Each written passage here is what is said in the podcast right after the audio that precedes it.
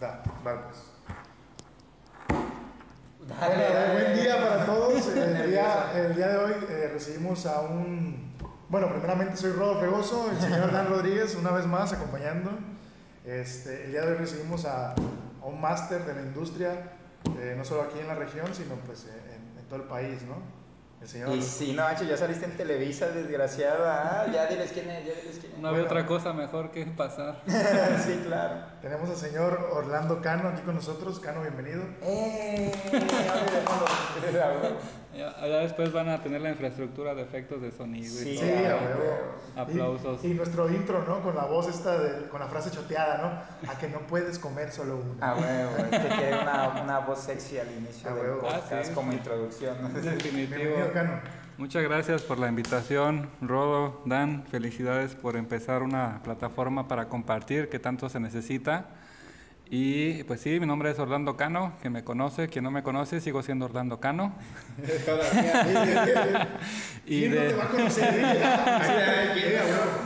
De ahí de Baco, Puerto Vallarta, hace ya varios años, casi una década, empezamos Baco, la primera escuela de eh, bartender profesional, mixología aplicada, eh, hospitalidad en la zona de Bahía de Banderas, después de, de ser los más necios pegándole y promocionando Oh, esta cosa. que si no, de- realmente siempre los pongo como referencia así de, güey, esto ya hacían unos, güey, antes ya hubo unos aferrados.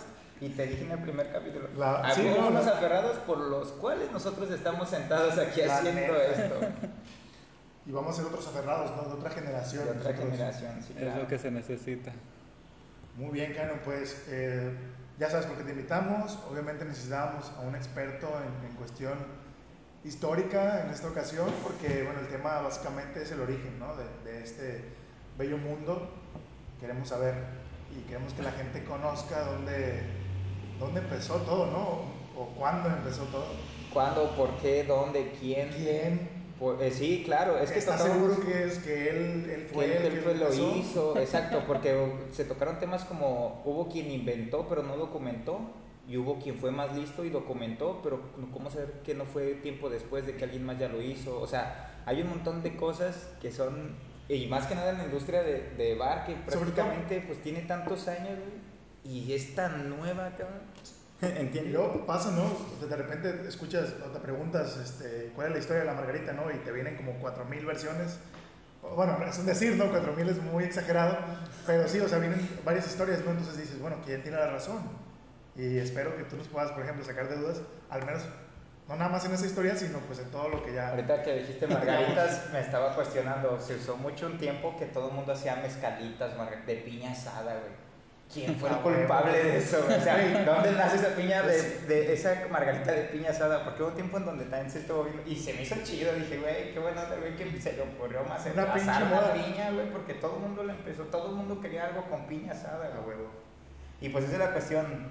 Cano, ¿qué nos podrá decir ahí de respecto a tocamos, nos fuimos muy antes, nos fuimos hasta los griegos, desde Dionisio, ese güey es el padre del vino, hablamos de Batel en 1760 en Francia como padre de la gastronomía, que ya hacía técnicas que usamos en la, o sea, pero realmente el origen de la coctelería lo tenemos documentado de 1803 o 1806 Sí. en el periódico de Balance, que es la primera definición de un cóctel que mencionan, pero antes de eso, ¿qué había?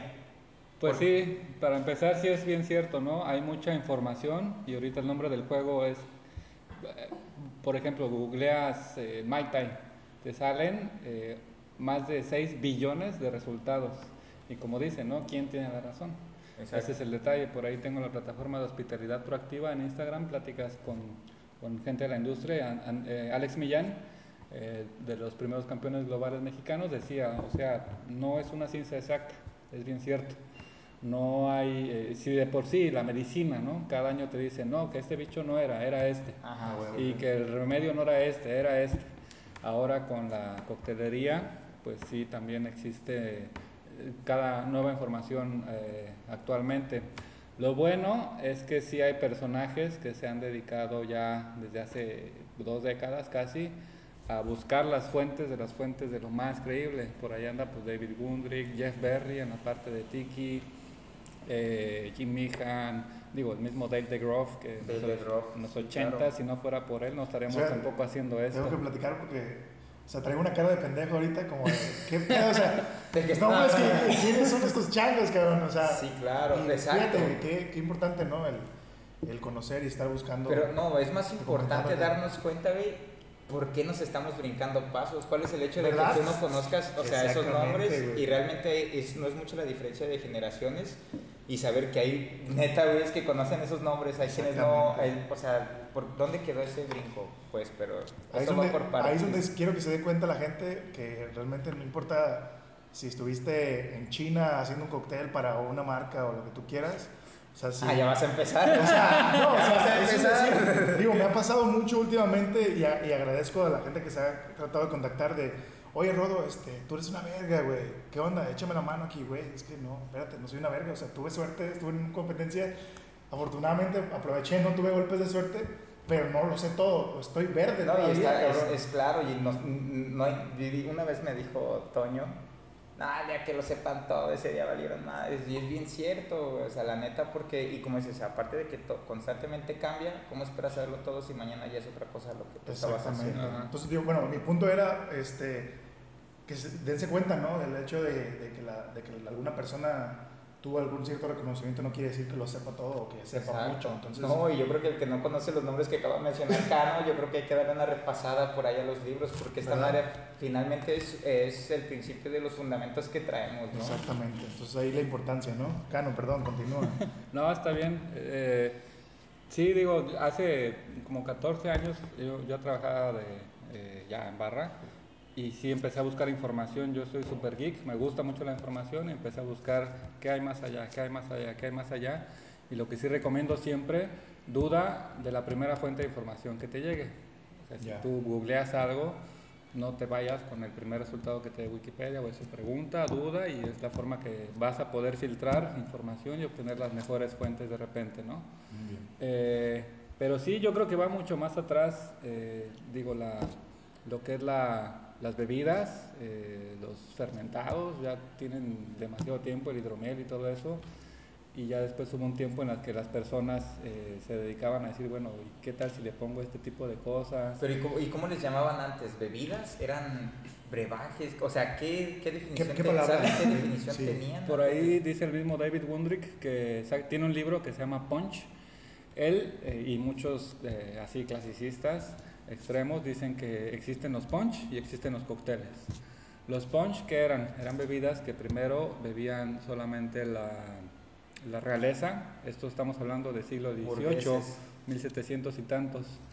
Eh, y en, en poncheras muy bonitas con su eh, para agarrarlo de oro y todo esto y tacitas de, de vajilla china que acababan de traer y todo este tipo de cosas entonces la estructura de un punch era eh, originalmente óleo saccharum o algún cítrico eh, alcoholes mezcla de alcoholes que usualmente pues, en ese entonces eran ginebre eh, whisky a lo mejor y eh, pues algún diluyente, ¿no? Y especias.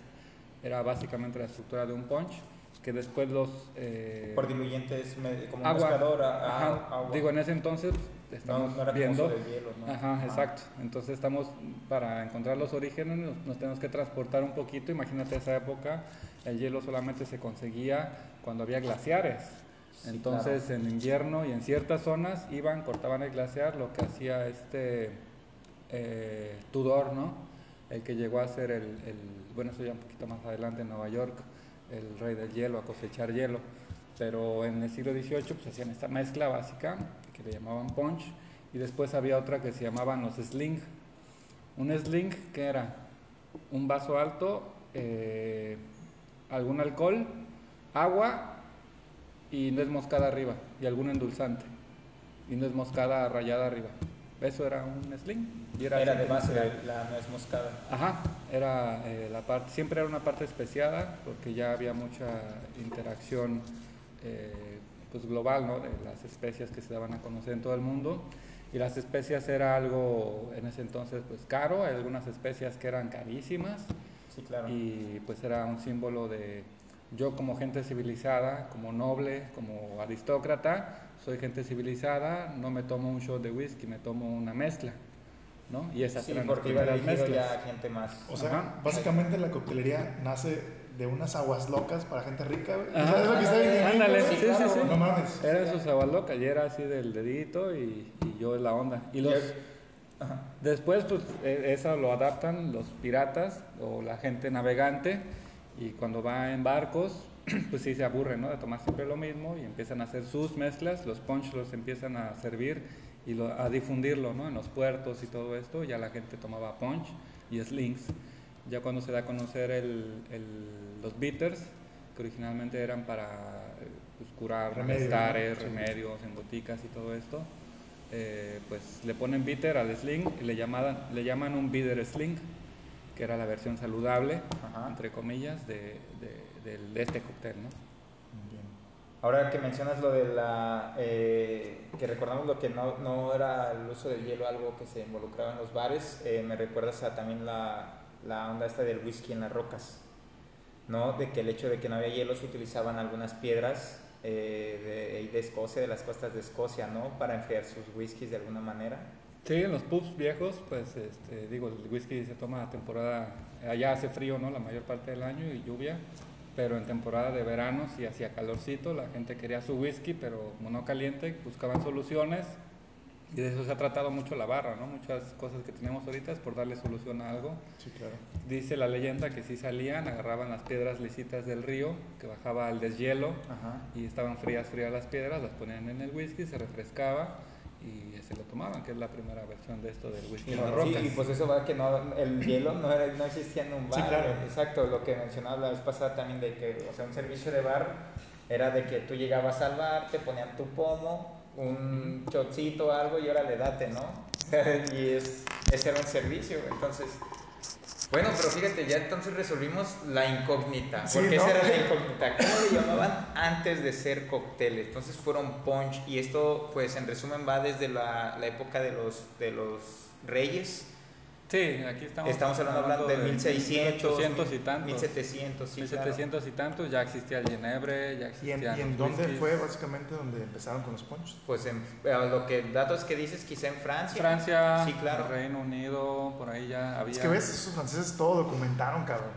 Exacto, güey. O sea, yo siento, o sea, perdón, Cano, o sea, independientemente de, de los datos como que ya tenemos, o sea, yo siento que, que las mezclas ya se hacían antes, ¿no? Sí, pues O sea, claro. no oye, llegábamos, al comentario la vez pasada de que no, es que eran bebidas prehispánicas. Pero ¿cómo le iban a llamar en esa época prehispánica bebidas prehispánicas si ellos no sabían que iban a ser esa época? ¿no? O sea, era como, o sea, como, porque ya también aquí en México hablábamos de mezclas como eh, el cacao con, o sea, ya eso, y eso ya es de mucho más viejo. Sí, mezclas ya habían. por zonas, por ejemplo, ¿cómo le llamaban aquí esos, esos seres a su mezcla? O sea, y tienen ahorita un nombre, digamos, ah, encuentras el chilate, encuentras varias cositas por ahí, el tesjuino, encuentras Sí. más bebidas de esa, de esa Digo, no es tan relevante, pero al menos ya sabemos como una fecha.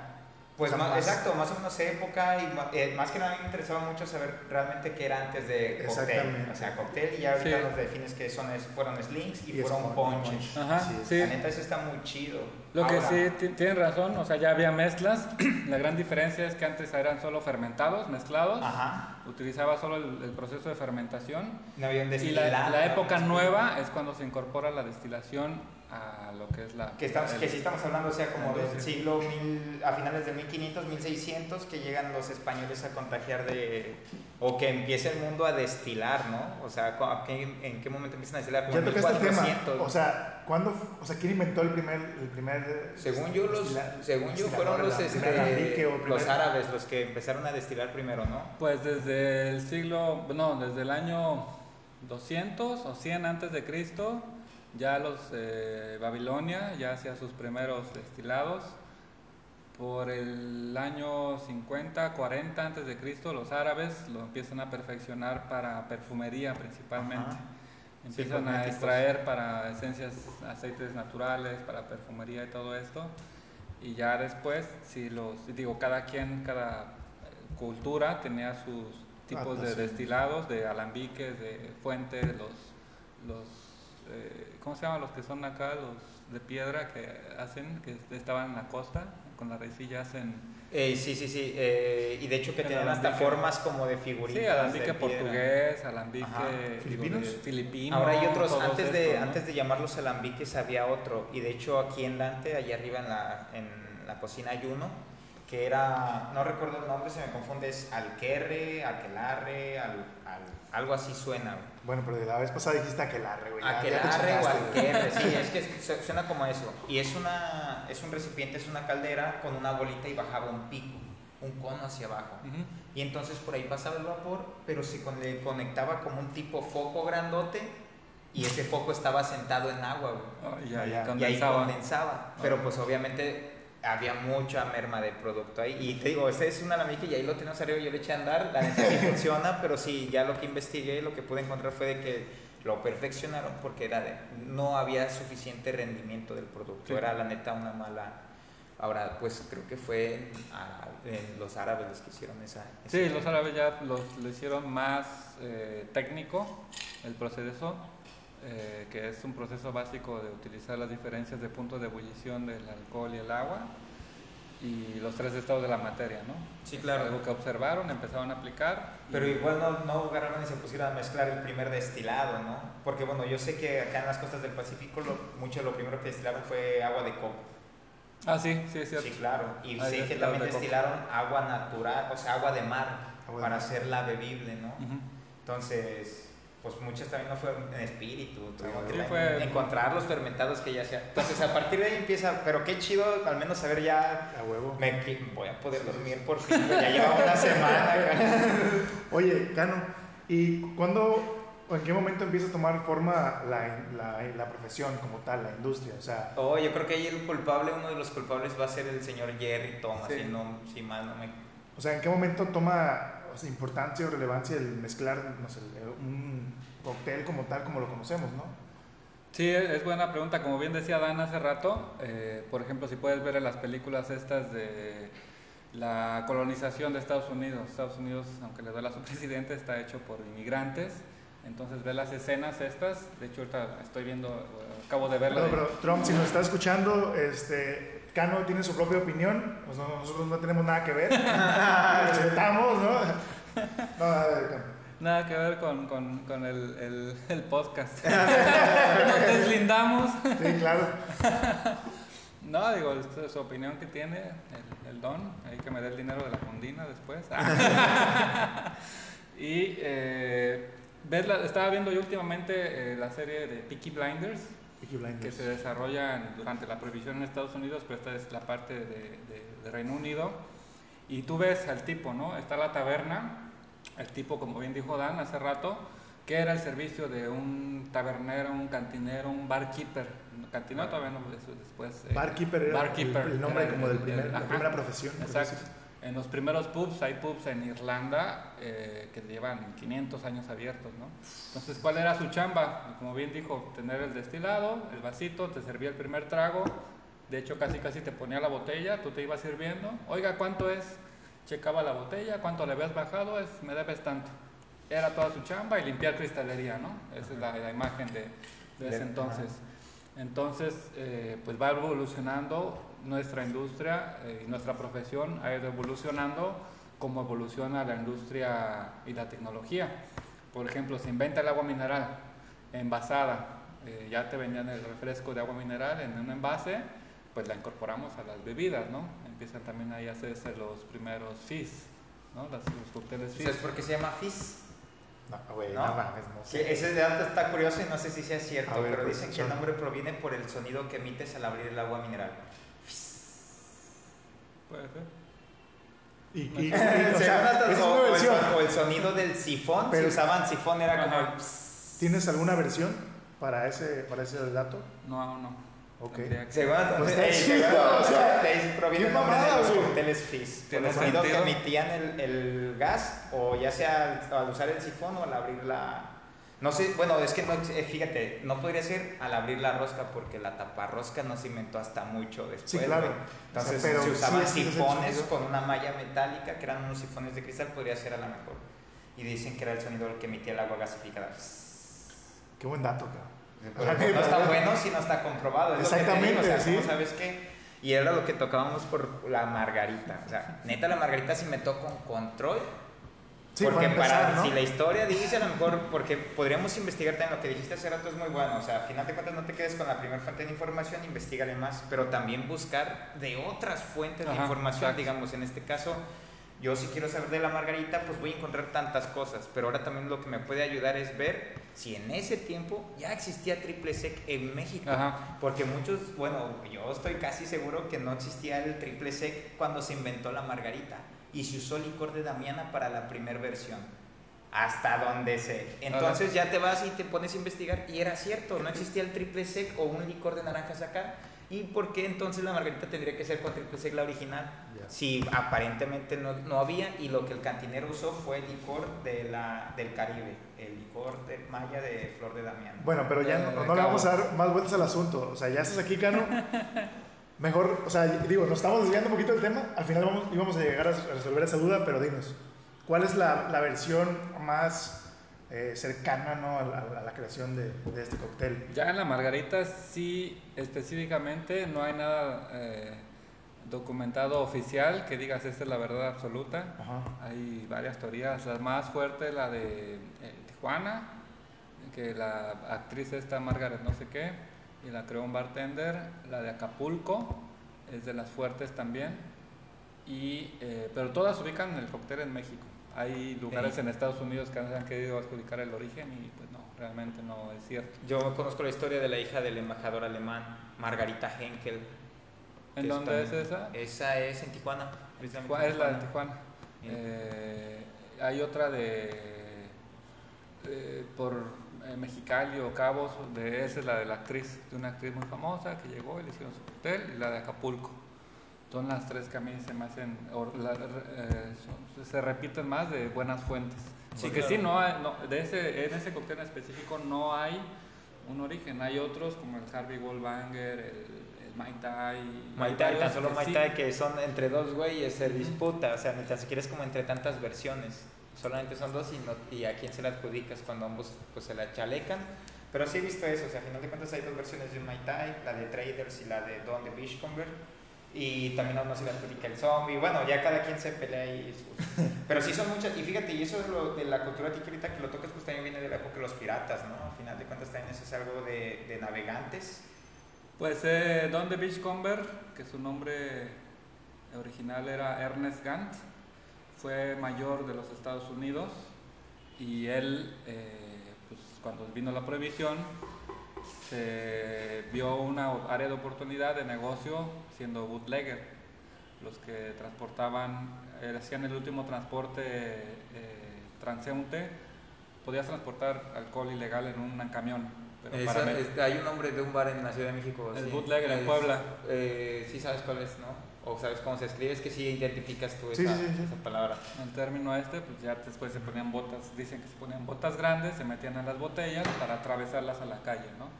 De hecho, en el documental este de Prohibition, que creo que todavía está en Netflix, viene eh, la historia de un bootlegger y de muchas cosas de ese aspecto. Entonces, eh, Ernest Gantz se vuelve bootlegger y se cambia el nombre a como le decían en su, eh, los conocidos, le decían Don de Beachcomber, y eh, después incluso se cambia el nombre oficialmente a Don de Beachcomber y abre un bar a finales, a principios de los años 30, un café en Hollywood. Y ya cuando se libera Estados Unidos del Repeal Day en 1933 ya este, empieza a vender alcohol, pero él viajaba con el dinero que ganaba, viajaba mucho a las Islas Polinesias. Las Islas Polinesias pues, son un conjunto de cultura que hay en Australia, hay en Perú, hay en Hawái, hay en muchos lugares, una franja de cultura polinesia. Él iba mucho a las de Hawái, Waikiki, todo eso, y es, eh, en 1929 entra la, eh, la, la Gran Depresión en Estados Unidos, ¿no? Tienen una fuerte eh, pues, bronca económica, entonces una de las razones para reactivar la economía fue re- reactivar, Reactivar el alcohol. Ah, no, ¿Por manches, qué? eso está chido, no sabía eso. Porque decían, oye, pues se sigue vendiendo alcohol. En el documental de Netflix eh, platica el nieto de un bootlegger que iban a la Casa Blanca a entregar botellas de alcohol. No mames. Pero pues, no se pagaban impuestos. Entonces es un pilar económico, nuestro, nuestra materia prima es un pilar económico fuerte, tan fuerte que ayudó a la economía más fuerte del mundo. Sí, claro, a reactivarse. Porque parte de que lo prohibieran no fue tanto, o sea, no fue mucho desmadre de billetes o algo, fue más pedo social, ¿no? Sí. O sea, que lo prohibieran era porque el alcohol estaba degenerando las familias y Ajá, todo eso. sí, o sea, sí, realmente fue algo, algo social, o sea, ni tan siquiera fue algo por economía. Y ahora, pues al ver el déficit y que obviamente el alcohol es lo que deja billetes, era obvio que le iban a dar, a quitar la ley. Sí, hay otra serie de HBO que se llama uh, em- Border, uh, Boardwalk Empire. Sí, Está sí, buenísima, habla exactamente de la prohibición, de cómo realmente este, fueron todos los personajes que se crearon ahí, de los grupos de Templanza Unidos, que eran grupos extremos de mujeres. Que, Ajá, o sea, sí, se, claro. se quejaron, decían ya basta, ¿no? Llega mi esposo súper borracho, sin dinero, Sí, y me llega a pegar y, y, de la iglesia, y o la, sea, la- todo la el clero iglesia agarró mucho poder, claro.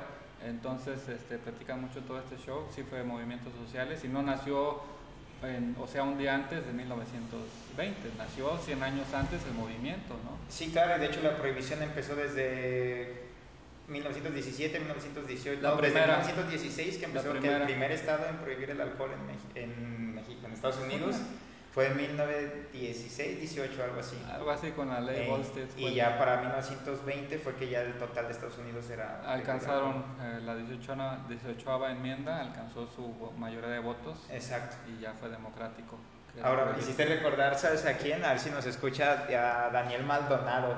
Esa serie me la recomendó, me acuerdo, hace como cinco años en un gastrotelero, ese güey, cinco, no, como seis o siete años, me acuerdo que una vez, ¿te acuerdas de Daniel Maldonado? Sí, el que anda ahorita no. rompiéndola ya.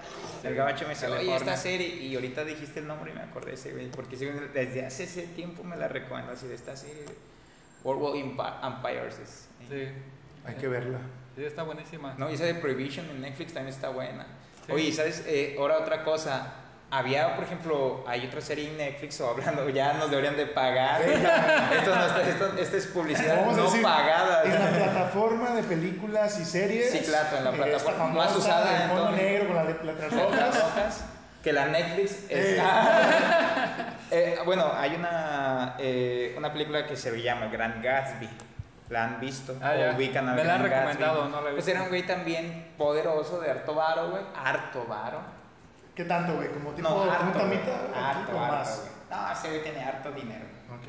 Y hacía fiestas donde ya se veía coctelería, ya se veían martinis, se veía daba fiestas chingonas y también se veía la gente ya con una cultura de beber y todo ese show. Eh, hay muchas recetas que nosotros tenemos como, ah, que son ciertas o que no, y mucho se dispara también a que existe la IVA, la International Bartenders Association, quien dice cómo son las recetas, ¿no? O sea, ciertas recetas, no sé cuántas, no sé cuáles, pero digamos que esos güeyes te dicen cómo hacer bien las cosas o cómo son lo hecho, ¿no? Eh, aún así hay banda, güey, metiéndole agua mineral a los old fashion. ¿Por qué pasa eso? Ya vas a empezar. Pero no vayas a quemar gente, güey. No vayas a decir que. Es que, Ay, es que hablábamos de eso ahora. ¿Cómo le hacemos para.? eh, pues la solución sería esa. O sea, ya tenemos. Si todos supiéramos el origen de la coctelería, o todos supiéramos el origen, o cómo le llamaban antes al bartender, Claro. y que entendieran cómo es la evolución. O sea, porque al final de cuentas, ahorita eh, sobrevender una palabra que es mixología, cuando ya explicamos la vez pasada Sí, claro. que mixología pues era, ¿Qué- qué es era lo que una palabra de antes, la mixología pues es también como el compuesto como biología, o sea, es el- la ciencia del estudio de algo y que eso ya se manejaba y era una, una palabra que ya se usaba, pero porque ahora mixología se lo adjudican solamente al hecho de hacer cócteles, cuando puedes hacer mixología no solo preparando cócteles, o sea, hay mixólogos con capacidad para llevar un maridajes de vinos, para tener capacidad de elaborar café, de cerveza, la mixología es una junta prácticamente de todas las materias. Sí, o sea, definitivamente no es algo nuevo. Todo el mundo dice es la palabra de moda y es lo más nuevo que existe y pues no, como Yo comentaste, creo o que sea, se ha- nuevo no es. Se ha ido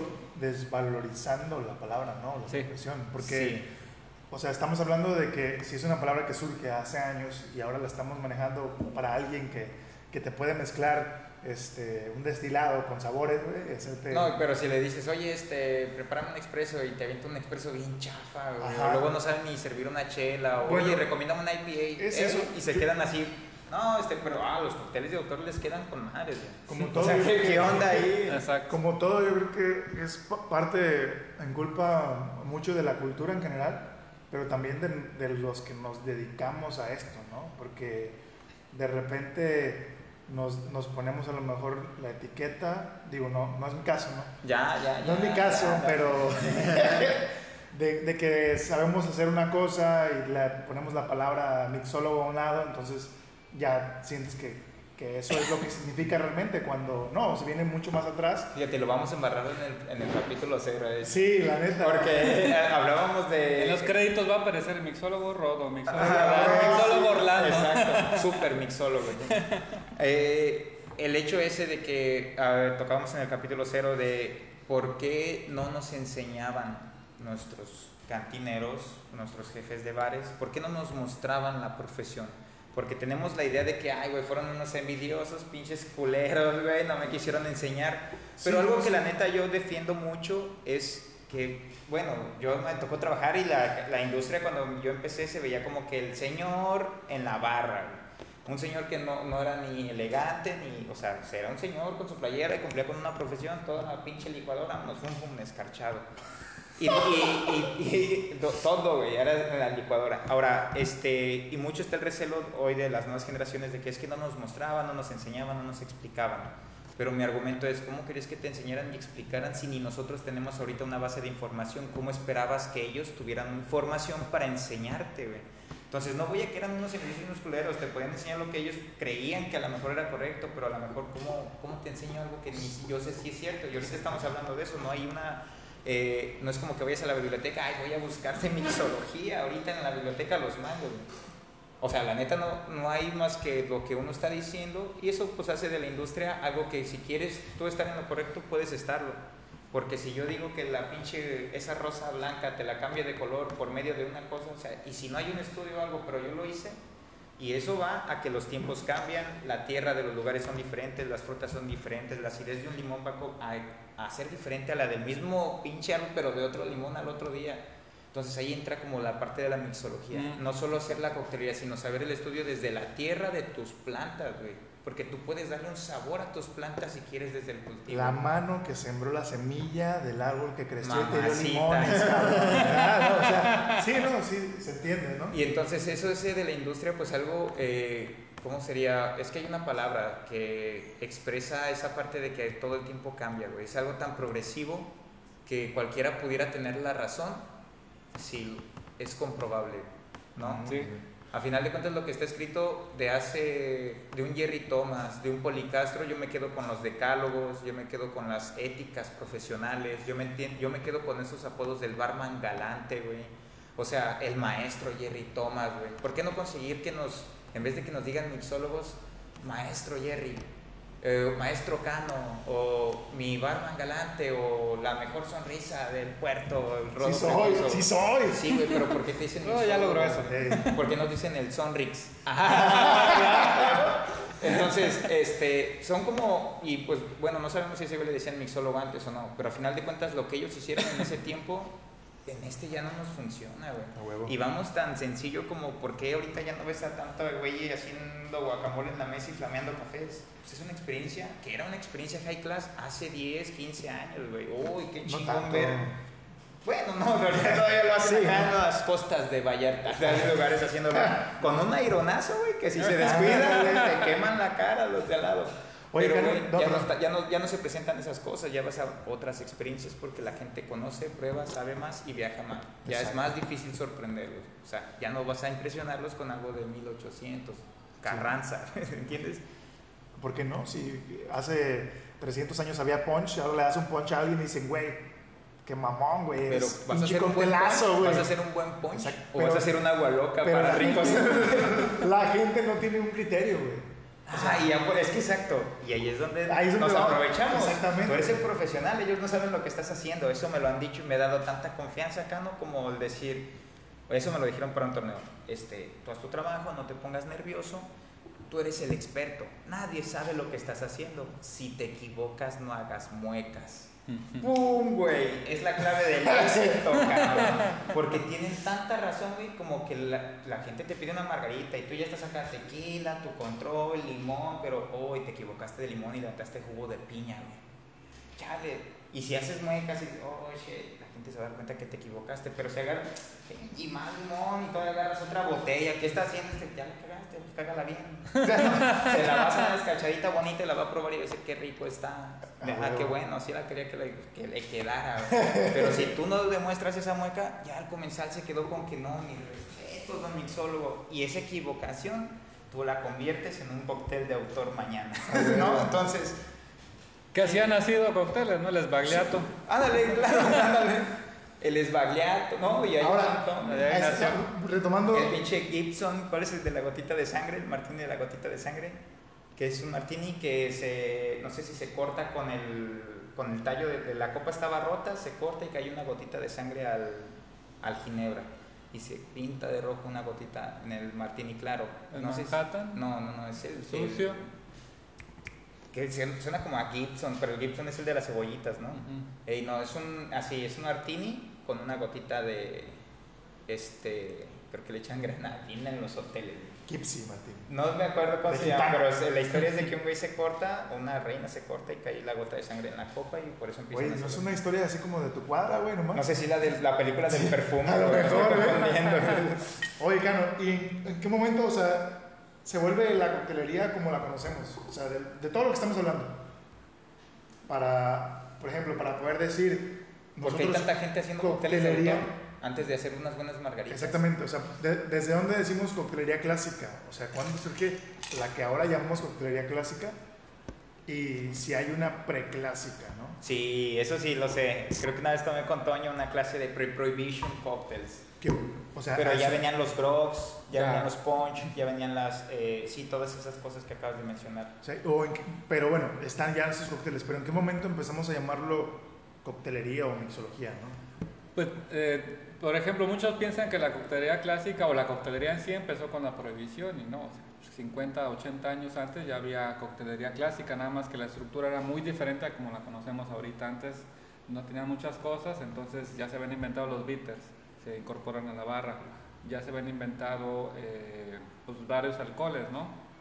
Entonces su estructura era eh, alcohol, lo que dice la, la definición esta de cóctel de 1806, alcohol, agua, bitters y azúcar. Como alcohol tomas lo que tuvieras a la mano, ¿no? Un whisky escocés, un whisky americano, un whisky irlandés, Lo que llegara, sí, lo lo que tuvieras a la mano, whisky. Entonces ya de ahí, agua, pues estás hablando de que había hielo o no había hielo a veces.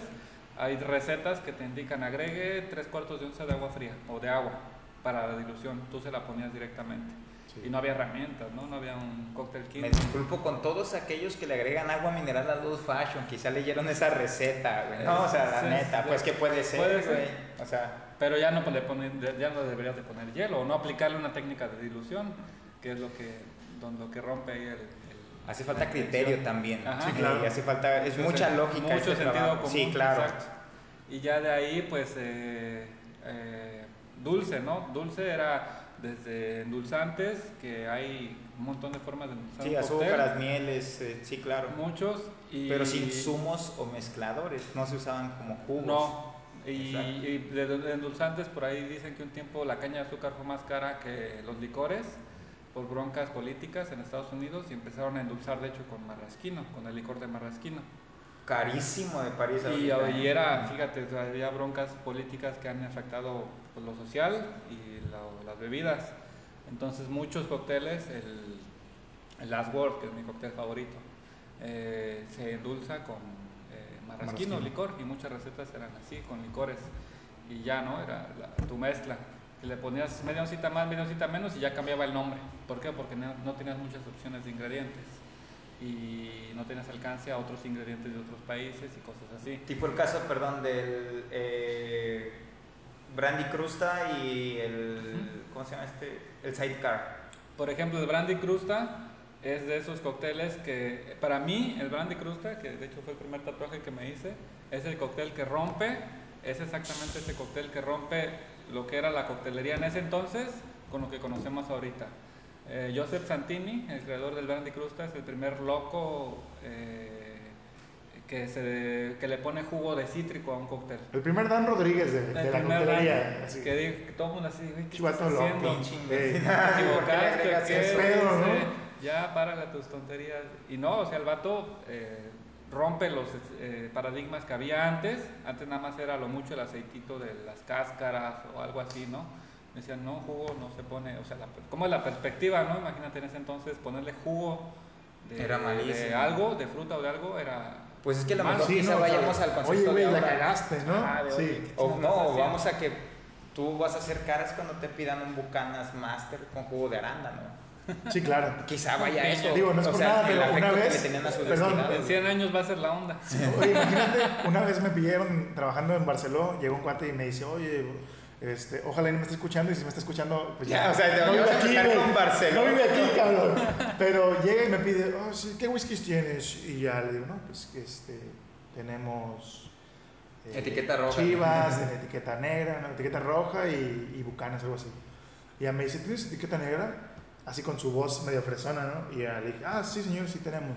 Porque tenían una eh, diferencia en costos, ¿no? De repente llegaba el, el cliente con su pulsera azul y no le podías mostrar como los productos premium sí, que sí, manejábamos, claro. entre comillas. Pero ya llegas con tu pulsera dorada y ya, ah, sí, güey, sin manda, pedos te doy tu, tu etiqueta negra, ¿no? Y le digo, no, sí, señor, sí tenemos. ¿Cómo, cómo le gustaría que, que se lo sirva? Dice, sí, ¿me lo puedes dar en un eh, daiquiri de mango, por favor? Eh, Me pidió un daiquiri de mango con etiqueta negra, güey. Chinga tu madre, güey. Neta. O sea, la verdad no me escondí porque, porque era el único que estaba ahí bateando. ¿no? Ah, Y tiras el puré de mango. No hay mango. ¿Has visto los, los videos estos de. ¿Cómo? Este.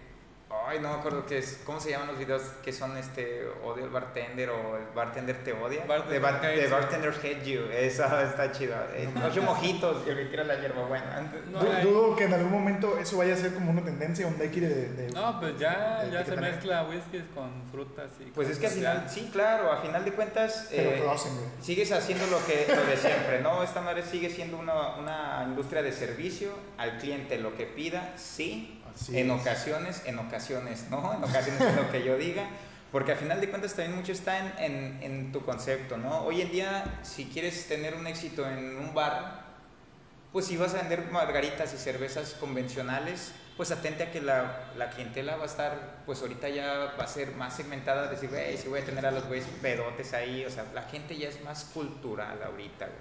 Sí. Ya se anima a probar, ya se anima a pagar por algo. Digo, falta un chingo Falta todavía muchísimo, sobre para todo aquí, la ¿no? cultura Aquí, del bar. Aquí en Vallarta. No, o sea, aquí en Vallarta, porque viene el turista, yo creo que tenemos una mejor eh, ubicación que quizá banda que esté, no sé, ¿qué te puedo decir? Este, porque Mazatlán, si está en puerto, no tiene mixología, güey.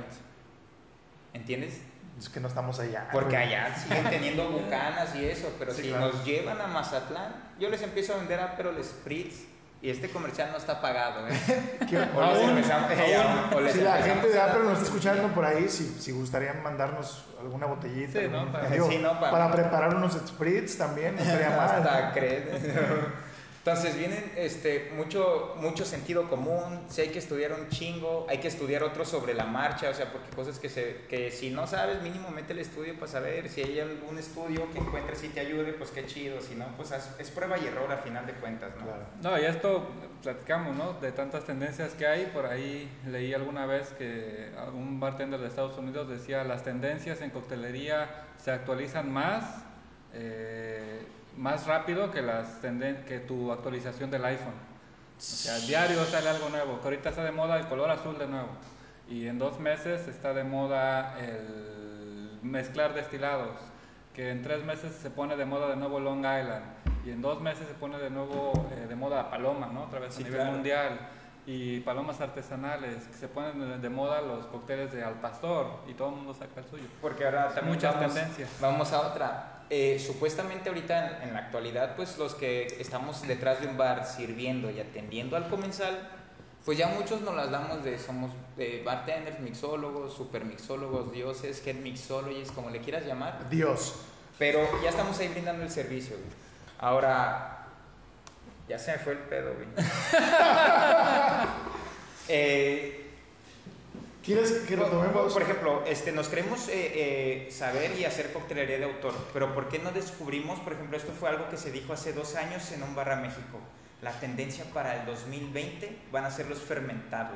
Alguien, un güey dijo en una asesoría, eso en dos años más la tendencia van a ser los fermentados y se van a empezar a usar y bla, bla, bla. Hoy en día yo los veo igual haciendo cócteles con pepino y albahaca y ya nada más porque le cambian el destilado, los carchan con otro tajín de otro color. A huevo. Ya, o sea, pero güey, azul. ¿dónde están? Está de moda. Si realmente estamos haciendo investigaciones, si realmente hacemos coctelería de autor y estamos jugando con las experiencias, es porque estamos al tanto, estamos al margen, tenemos el conocimiento para brindar esa parte. ¿Por qué nadie sabe de que, de que se usan los fermentados?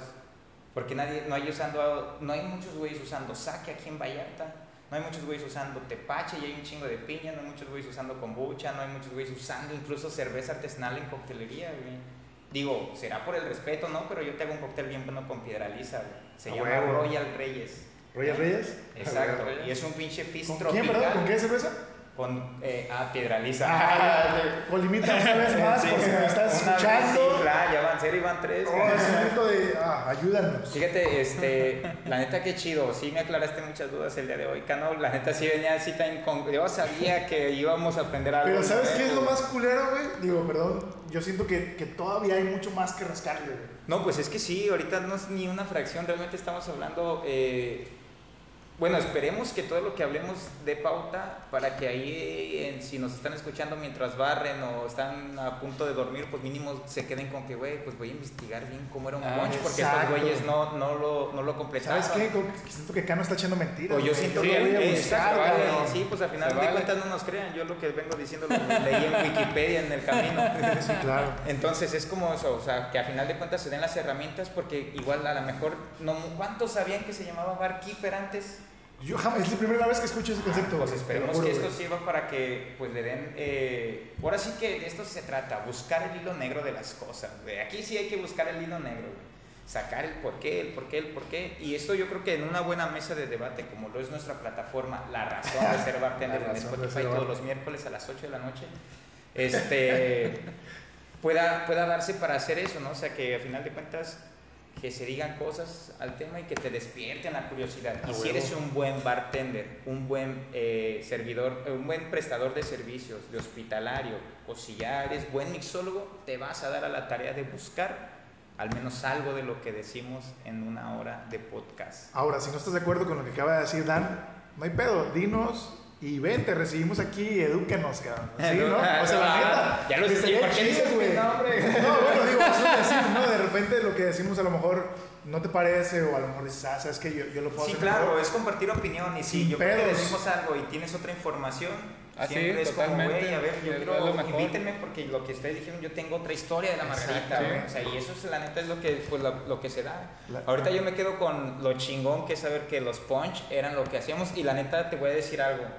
Vamos a hacer un, hay que empezarnos a organizar y que en varios bares haya este Un punch, va a haber Sí, punch, va a haber Un punch fest. Vamos a- imagínate. ándale, el punch Güey, fest. imagínate. ¿No? ¿Por qué no? Y volvemos a retomar esa parte Y empezamos a de- educar a la gente. ¿Por qué ponches en todo Vallarta, güey? A huevo. Porque fue prácticamente de las primeras mezclas que hoy conocemos como cócteles, ¿no? Claro. Y empezar de poquito en poquito. Y yo sé que a lo mejor el señor Diego por ahí en Flores Versalles va a jalar. Sí, a huevo. El señor Rodo también por acá en Macal, que muchas felicidades hoy inauguran. Ah, perro. Sí, a huevo, Sí, bienvenidos. Estrenan. Hoy estrenan salpicadero. Eh. estrena- hay que hacer un lodazal, ¿no? No, no, Así voy a tener el bar, cabrón. Entonces imagínate, varios puntitos, varios puntitos, o sea, tanto ahorita como la colonia más trendy de Vallarta, que es la Versalles, Ay, ya- tanto como la zona a clásica, a ti sí te pagaron por ese comercial, cabrón. como la zona clásica que es zona romántica, o sea, imagínate que hayan puntitos bartenders siguiendo la iniciativa de, güey, vamos a llenar de Claro. ponches todo y No, no, empezar a y enseñar no a la olvidemos la Bahía de Banderas también. O sea, que Ah, no, sí, claro. tienen allá mucho de Sí, correcto.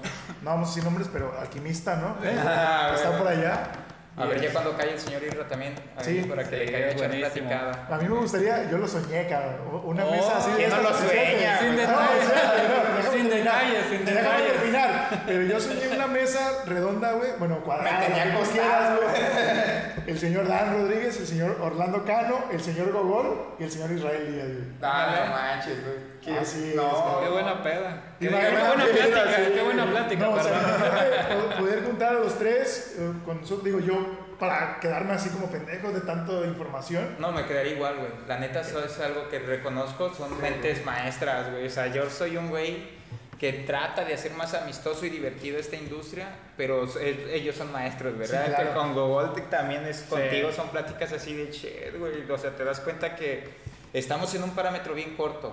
Y yo creo que el parámetro lo hacemos desde que probamos una margarita mal preparada hasta una bien elaborada, güey. O sea, no Así puedes es. estar haciendo por la vida o sigues con las margaritas de pepino y albahaca. Ey, ya, sí, no, no, ya, no. dejen a ese pobre cabrón.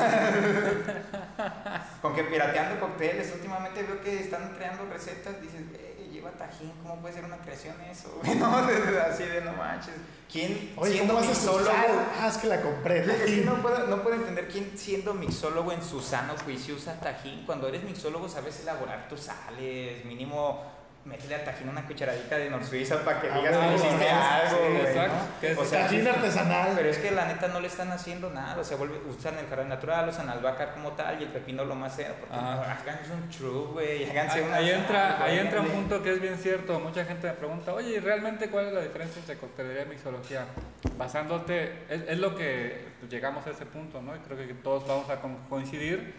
Mientras más te eduques en esta cuestión y en cualquier cuestión, tu, tu perspectiva va a cambiar Sí, totalmente, ¿no? Si yo no sé nada de arreglar autos y digo, ay, es bien fácil ahí el carburador y eso, pero si me pongo a estudiarle, voy a tener otra perspectiva bien diferente. Sabrás En que si esto- lo desarmas te sobrarán tornillos, eso ¿no? En esto es igual. De repente, eh, la mixología viene desde, dijimos, hace 100 años, cuando no tenían ingredientes. Imagínate un bar que en Nueva Orleans crea un cóctel que funciona y se vende bien con zarzamoras. Pero allá, teóricamente, pues hay zarzamoras solamente mes y medio. Entonces el, el dueño pues quiere seguir vendiendo ese cóctel porque le deja lana, se empiezan a apoyar en métodos de extracción de cocina, de gastronomía, hacer sus extractos, sus ingredientes. Conservas de alguna Y manera. conservas y todo es el shrub, nace como una conserva, todos estos, para tener ese perfil todo el año. Y no tenían marcas, no había eh, por ahí marcas de licores ni nada. Entonces se crean su producto, que eso es básicamente la- una de las partes de la mixología, que tú hagas tus ingredientes, Sí, claro. que tú transformes. Puedes comprar un coñac carísimo y mezclarlo con unas eh, zarzamoras gourmet hipsterianas carísimas. No mames, qué buena palabra, güey. La Sí, voy a usar. y ponerle una eh, cereza marrasquino bien bonita, pero esa es una coctelería gourmet, podríamos decir. Ajá. Claro. Así como, como dijiste, como adquieres el ingrediente, lo, Lo usas, lo lo ejecutas ahí mismo. Si tú no lo transportas, si tú aparte no, no tienes una intención de cóctel, no tienes una defini- bien definido, balanceado, estructurado, si no eh, estudiaste tu cóctel, tu líquido, tu mezcla, pues no es mixología, es Es coctelería. coctelería, es un palomazo. Madre, güey. Qué buen, qué, buen, qué buen comentario, güey. No, y es que es, es que es cierto, porque era lo que decíamos, la mixología ya, no, o sea, yo me he clavado tanto, güey, como estar ahí trabajando con la tierra de las plantas, güey, ver cómo, o sea, cómo alterar los colores naturalmente de las cosas, güey, ver cómo alterar los aromas en las cosas, güey, cómo funciona mejor una especie, métodos de extracción, y te clavas tanto, güey, que quizá puedes hacer tus propios vasos, güey. Hay gente haciendo, usando silicón para crear lo que tú quieres representar, güey. Entonces, sí, exacto. Ahorita lo que acabas de decir es, es, es un buen aval para todas las idioteces que a veces voy diciendo. Hacer una margarita, hacer una margarita no es mixología. No, pero O sea- vamos a decir tus eh, asuntos hipsterianos que vas realizando. A huevo, y eso es, eso es algo bien, bien chido, la neta, que me gustaría que más banda aprendiera, o sea, porque tocamos el tema craft cocktails y todo el mundo reventando craft cocktails por todos lados, pero ¿por qué les llaman así? Ah, es que Realmente. util- utilizo mezcal artesanal y ya son craft cocktails, así de no, güey. No, Para es mí que da sentido. ma- este, machaqué un tajín con, con trozos de hoja de, no sé, güey, sí, claro, pero como dice eh, Cano, es usar los productos tal cual vienen y ya. Pero si tú ya, yo para mi sentir, yo le doy un eh, significado a craft cocktails cuando tú le metes mano a todo. Que ya hiciste o alteraste tu jarabe, ya hiciste o alteraste tu destilado, ya hiciste o alteraste cualquier producto que tú... Entonces sí, eso es algo algo que tú vendes, algo tuyo. Sería algo irreplicable, ¿no? Eso para mí son como parte de la experiencia que tienes que brindar con un cóctel. Digo, si alguien llega y te pide un martini seco, güey, pues no le vas a tener que jugar al misólogo. Es alguien que sabe beber, nada más prepararle un buen martini, o sea, chido. Y hay un montón, tanto como es eh, cócteles que se van a quedar para toda la vida y saberlos hacer bien, como cócteles que te van a pedir también de toda la vida y no ocupas hacer bien, pero aún así te los van a consumir. Y tu mixología de autor, que yo creo que viene quedando hasta el último, porque eso si no sabes hablarme mucho del tema y solo quieres venderme tu mixología de autor, sí primero preparamos un buen negrón. Y yo pienso que sí tiene que haber una base para, Sí, para solo vender tu mixología de autor, no, tienes que, que meterle un poquito de más galleta para que eso...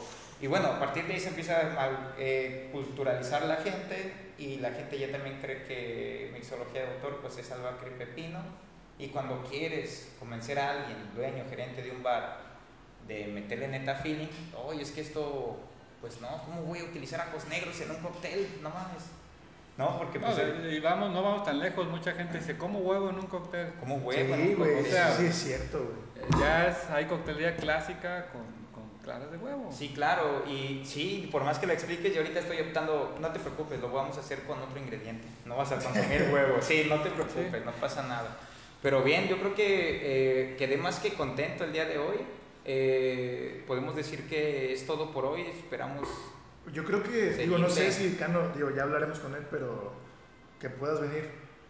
El siguiente capítulo, güey. Sí, claro. Que sea la primera vez que se haga eh, de, tres, de tres secciones, ¿no? Por, no, pues esta va- es su primera de él, porque Nacho nos quedó mal el día de hoy, Joto. Sí, bueno, podríamos cerrar, ¿no? Porque Este, te, tocaba estar con Nachito y tomando Así pero es, Nacho está bien. tuvo que este, eh, divertirse. Digo, para, para cerrar, ¿no? Porque siento que, que, que No, hay sí, más, falta, ¿no? Que- falta mucho. Mira, exprimirle al Cano, por ejemplo, no, es que sí, yo creo que todo va a todo. Por ejemplo, Al me menos en, gustaría en tocar, este tema, ¿no? Digo, ahorita que estamos hablando del origen de la coctelería, eh, pues yo creo que va a haber un origen de la coctelería parte 3, porque me gustaría hablar de dónde nacen y cuáles son las familias de los cócteles. Porque dices, ah, este, coctelería Daisies, ¿quiénes cócteles no? Daisies. ¿No? ¿En Y nadie sabe decidieron? quiénes- qué son los cócteles de Isis, o nadie sabe qué, qué son los cócteles, los grogs, o no saben qué son este, la cultura tiki. Porque, por ejemplo, hay familias de cócteles, hay tendencias, hay estilos. Sí. O sea, hay muchas cosas que no solo son como familias de cócteles, ¿no? O sea, cada, hay muchas cosas por las que puedes, incluso por métodos de preparación, puedes separar la coctelería, ¿cierto? Sí, los cócteles se dividen por tamaños, por ingredientes, por técnica, por estructuras, y es lo que muchos no saben. Y la verdad esto hasta te hace más fácil la vida. Sí, claro. Yo hay veces que les digo a los chicos en clase, eh, oigan, este, vamos a hacer un ejercicio. Tenemos una familia de cócteles, los Julep, los Smash, los Mates. Vamos a hacer un ejercicio. Tú dime un ingrediente de esta parte. Tú dime un ingrediente de esta parte. Tú dime un ingrediente de esta parte. Luego suena a un coctelazo y todos así de, no sí, suena muy bien. Luego, o sea, con Pues esto... no lo es. Fue reprobado. Digo, con esta información y con ese conocimiento, o sea, puedes hacer ya cosas eh, grandes, digámoslo, y, bien- facilitarte y la vida. Bien estructurado. Y bien estructurado. Sí, que es lo que importa. A mí me ha claro. tocado gente que dice, wow, inventé una combinación que a nadie se le había ocurrido en el mundo, ¿no? Hace seis años. Ah, pues, licor ¿qué 43 lleva? con agua tónica y expreso. Algo así. ¡Ah! Te mamaste, güey. Saludos a Pero te va a gustar, cabrón. Pero te va a gustar. Eh, decía, no, pues le puse blueberries, le puse canela, y le puse hierba y mezcal. Digo, sí es un buen smash.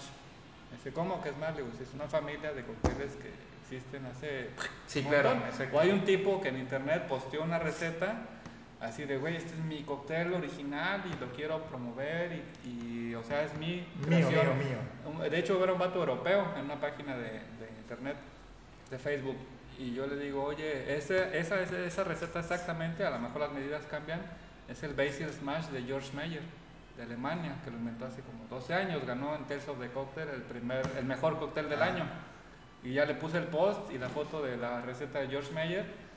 El vato así de, no, ¿por qué me haces eso? Le digo, no, porque tú no te documentas. Sí, claro. O sea, le digo, es- No, Qué mamada, güey. Imagínate que eres el vato, güey. Cano, no, güey. Eres un pendejo, güey. No, pero Era, lo que, era lo que decíamos, güey. Para mí es mejor dar la neta, Ah, la huevo. neta, a decirte, güey, sí, tu cóctel está bien bueno. mijo". Capítulo cero. Y el güey siga haciendo mal o siga, de- o sea, Sí. para mí es mejor que ese güey agarre el pedo ahorita, porque también no falta cualquier güey, cosas cacha, sigues con las margaritas y ya están inventando un cóctel. Subtítulo, origen de la coctelería, subtítulo Margarita. Exacto, güey. Margarita Rush. Porque sí, realmente no, o sea, va, va más allá de eso. güey. O sea, tú una vez entraste a un concurso que se llama Balls Around the World y ahí te exigen en una parte de la competencia es este generar una tendencia. Sí, que tú Eh, propongas una tendencia. Sí, claro, tú metiste mariscos, si más no recuerdo, Ese un cóctel, ese un cóctel con una infusión de ostras. Exacto, güey. O Se sea, llamaba Sí, señor. Sí, Ah. como mar. y ahora, ¿por qué la tendencia, o sea, por qué sería una tendencia involucrar o si, o sea, cómo, cómo lo pensabas? Porque al final de cuentas de eso va. Pero yo creo que ya ahorita ya lo estamos haciendo muy Sí, largo, no, yo creo que ya te estás pasando No, de lanza. es que esto lo vamos a esperar. porque Definitivamente, yo creo, no se ha confirmado, pero yo creo que sí lo vamos a tener aquí, al señor Cano. Sí, la siguiente vez me, me gustaría platicar esto de la perspectiva, que cuando más aprendes cambia tu perspectiva, la palabra cantinero, ¿no?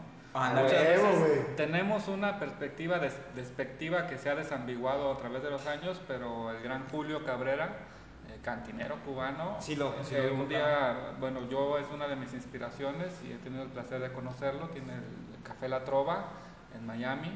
eh, entonces eh, es uno de mis ídolos que he logrado conocer que esta industria es lo que te da, ¿no? De repente, si me gustara el fútbol es como si conociera una leyenda, ¿no? Ah, De alguien. Maradona, ¿no? O sea, Sí, güey, murió. Oye, güey, No, ¿qué onda? mames, actualízate, Anda, güey. no. ¿Sí, sí metiste la mano? No. preguntarle, ¿no? Ajá. Y cotorrear, eso es lo que a mí me ha dado. Sí, tras bambalinas, claro. Eso también Exacto. después lo podemos platicar bien porque no es, o sea, realmente la palabra se usa de un modo que no es absolutamente nada que ver con el original cantinero de los años 30, que era un personaje súper, hiper respetado a nivel global, ¿no? Déjamelo ahí, porque sí, lo, definitivamente lo tenemos que hablar. Fue la sinopsis del Sí, a huevo, capítulo. Les Digo, damos, sí. ese, les damos ese canapé. de Sí, claro, a huevo, para que, no, para que estén atentos. Realmente también ahí nos falta que eh, escuchen estas pendejadas, porque no estamos aquí este, nada más hablando, realmente esto es algo para compartir. Si alguien nos escucha, que la neta te va a decir algo por ahí, Gogol, este, yo creo que es nuestro fan, ¿eh? Sí, ahora sí. Se, se declaró este, fan el otro día, con que nos escucha, y la neta, pues yo estoy más emocionado con que acepte el desgraciado venir a, a empedarnos de menos. Claro. Sí, ¿no? Señor Rodo, es. pues ya este, mándenos a beber. Bueno, muy bien, pues este, ya nada más como para cerrar. Bueno, tenemos como 15 minutos cerrando, ¿no? De hecho, sí, ya nos colgamos. El que Ajá. mucho se despide, pocas ganas tiene de. Exactamente, espero que, que de verdad, este, pues la gente haga conciencia, cabrón, y, y si alguien de verdad dice, chingue su madre, ustedes esos pendejos no, no están haciendo, no están aportando nada, pues ven, güey, ayúdanos a aportar, Sí, cabrón. no, y ven y diviértete. A- También que es al final de cuentas eso. ¿Quién somos nosotros para decir que estamos bien o mal o que estás mal o Exactamente. bien tú, no? O sea, el, yo creo que el chiste es eh, mientras no te regresen nada, todo está Así bien. Ya haz el, haz el intento porque no regresen tu cóctel. Exactamente, entonces Ya bueno, sobre la pues, marcha vamos aprendiendo más. Este es el capítulo más largo que hemos tenido. Este, O el más educativo, y el quizás. más El más educativo, así es, educativo. hasta, hasta ahora. Y bueno, vendrá una parte 3. Afortunadamente ya lo tendremos el siguiente capítulo. Y anunciado el señor Cano ahí, este, cualquier pues, asunto de fuerza mayor, pues ya se los haremos saber, pero él está ya palabrado. Así es, este, Cano, pues déjanos tus redes sociales para que la gente también te empiece a seguir, eh, los que no lo hacen. Sí, en, en la personal, Orlando Cano, ahí cualquier duda, ya sabe mucha gente que me pregunta datos, ahí tengo mis libros y mis cosillas para la información. Está la de Baco, Baco Puerto Vallarta, Baco PB en Facebook y la más reciente plataforma en Facebook es un grupo que se llama Hospitalidad Proactiva eh, para bajar información y compartir información respaldada. Y en Instagram la plataforma es hospitalidad-proactiva, en donde tenemos entrevistas con personajes de la industria, eh, Claudia Cabrera, que está nominada Mejor Bartender del Mundo, Alex Millán, embajadores, amigos, eh, Rizzler Morales. Hoy tengo, mañana tengo plática con Rufo, que tiene una marca de bitters, vamos a hablar de bitters. Nice. Y ahí se quedan grabadas las entrevistas. ¿Han entendido? Y es, Bien. es este esfuerzo, ¿no? Que a mí se me hace súper padre. Yo sé que, que- y comprendo que es eh, dinero y tiempo invertido aquí, que ustedes están haciendo. y es una muy buena plataforma y neta que sí la, la compartan, que la escuchen, que la difundan y eh, que les sirva de algo, ¿no? Es, esto es Así buenísimo es. aportar y solamente así podemos crecer unidos, solos no, no jalamos. Para la gente, perdón, para la gente que nos escucha aquí en Vallarta y Bahía, tú ofreces cursos también. Sí. Darles el, el sermón. Ah, Sí, claro, no, o sea, de una vez. comercial, pues igual. Sí, así es. Ya hicimos comercial para todos. Sí, desde hace ocho años empiezo a educar bartenders y yo me dediqué a primero a formarme yo como bartender. Yo he tomado cursos, yo he pagado, invertido tiempo, dinero esfuerzo en seminarios de lo que yo considero las mejores fuentes globales. Tengo mucha información, mis libros eh, y ahora sí tengo cursos como bartender profesional, mixología aplicada y aparte tengo yo un certificado como impartidor de cursos como capacitador externo por parte de Conocer en el formato ECO 217 de capacitador. Tengo yo mi folio a nivel nacional que ellos me enseñaron a enseñar para que la información trascienda Sí, claro. y eh, lo mismo le digo a los chicos siempre en curso y a las chicas que están con todo también últimamente. Eh, les- yo les comparto esta información, les digo mis fuentes, si tú tienes otra información, eh, empatamos las informaciones, las fuentes. A mí no me interesa tener la razón, a mí me interesa tener el conocimiento correcto para difundirlo.